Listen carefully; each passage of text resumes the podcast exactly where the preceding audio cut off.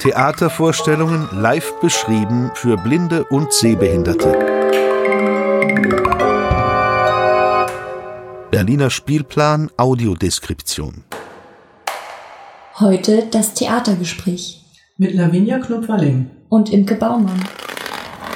Guten Morgen, Lavinia. Guten Morgen, Imke. Liebe Lavinia, gehst du eigentlich gerne in den Zoo? Ja, auch ich habe Nichten und gehe ab und zu auch mal gerne mit ihnen in den Zoo.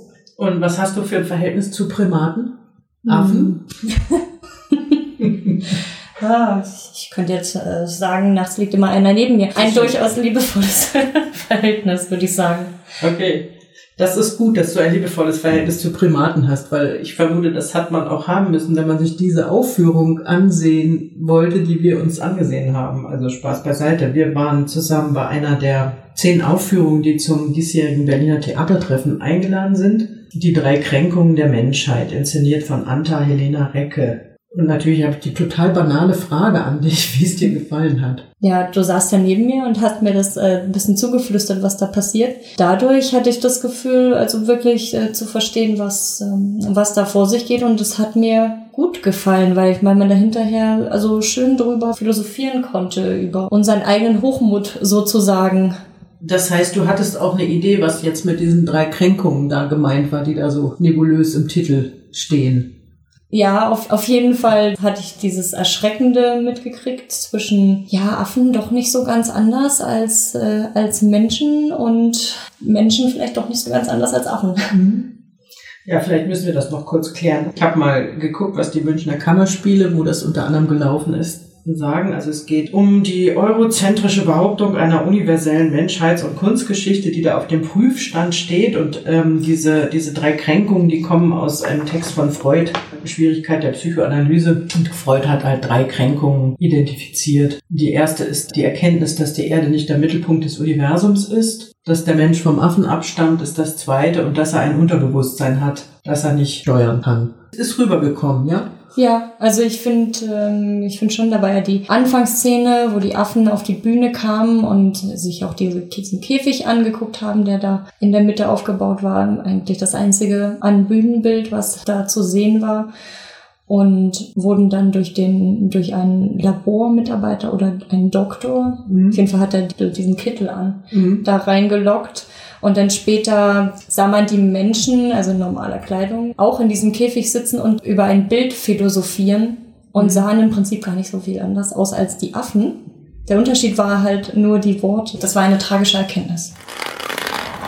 Ich fand ja auch unheimlich schön an dem Ding, weiß nicht, ob das bei dir auch so angekommen ist, dass, dass, dass es wirklich immer zu ums Ausstellen ging. Also die Affen in dem Käfig, die Museumsbesucher im Käfig, die aber gleichzeitig irgendwie das Publikum ausstellten, was scheinbar auch wiederum etwas war, was auf etwas guckte, während sie selber auf etwas guckten, etwas beschrieben. Und übrigens, das Stück hatte ja auch lauter Partien mit Audiodeskription. Ist dir das aufgefallen? Wo jetzt beschrieben wurde, was auf einem Bild zu sehen ist. Genau. Und es war dann meistens sowas wie ein Bild von einem Bild.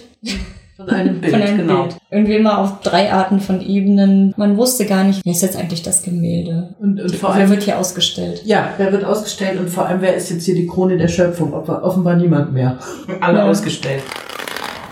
Das Stück ist bestimmt kein gewöhnliches Theaterstück, also im Sinne von, da haben so Personen Dialoge oder äh, in, womöglich noch in irgendwelchen Interieurs, die man so kennt, keine Ahnung, Schlafzimmer, äh, Wohnzimmer oder dergleichen, sondern irgendwie hat das anders funktioniert. Konntest du mit der Form was anfangen? Ich habe keine Dialoge vermisst, hätte sie aber wahrscheinlich vermisst, wenn ich das Stück tatsächlich nur so gesehen hätte, ohne dass mir noch jemand erzählt, was da vor sich geht. Dann hätte ich wahrscheinlich nicht viel mitgekriegt, außer die Szenen, in denen halt geredet wurde und dann war es ja meistens nur Bildbeschreibung und Diskussion. Ich hätte mhm. wahrscheinlich auch noch mitgekriegt, dass, das, dass da irgendwie Affen, das wurde akustisch gut vermittelt und ja, das hätte ich vielleicht auch noch mitgekriegt. Aber ich glaube nicht, dass es mir in der Tiefe klar geworden wäre, was, mhm. worum es da eigentlich geht. Wahrscheinlich wäre dann in der Szene wirklich die Frage gewesen, was ist das jetzt eigentlich? Wer macht diese Affengeräusche? Was machen die da eigentlich? Oder macht da überhaupt irgendjemand was? Ja. Was haben die an? Es Ja. ist ja wichtig, dass das Ja. eigentlich wie, dass sie wie Menschen aussehen, aber sich wie Affen bewegen. Vom Kostüm her war das sehr, sehr geschickt, auch weil die hatten so fleischfarbene Schießerunterwäsche an, möchte ich mal sagen. Also es war irgendwie ein Kostüm, was gleichzeitig ein totales Unkostüm war und irgendwie diese Nacktheit total noch befördert hat.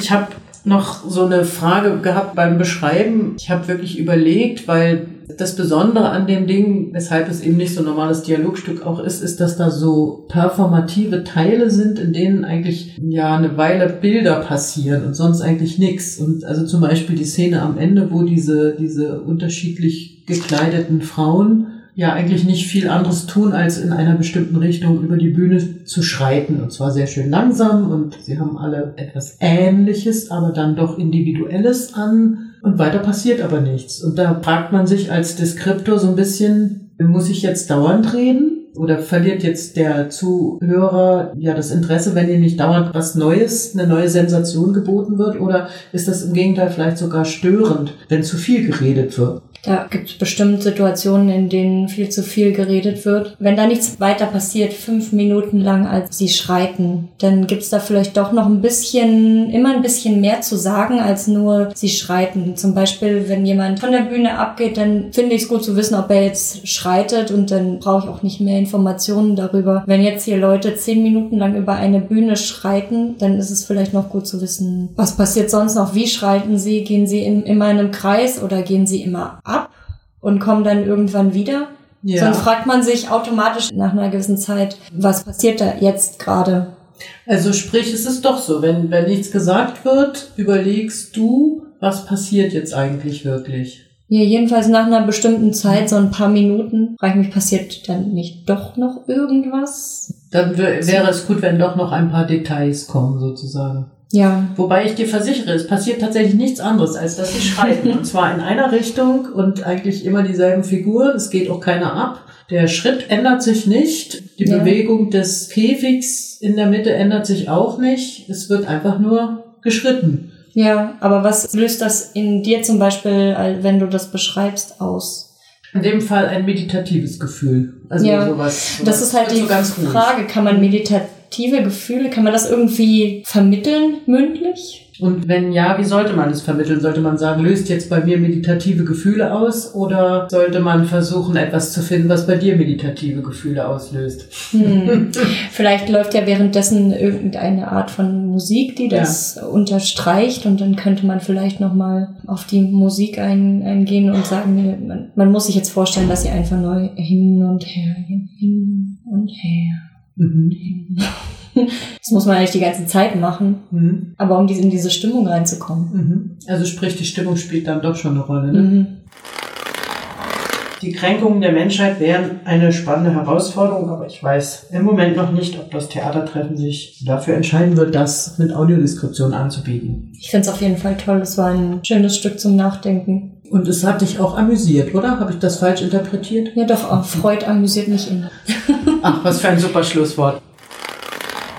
Demnächst in Ihrem Theater. Beim Berliner Spielplan Audiodeskription.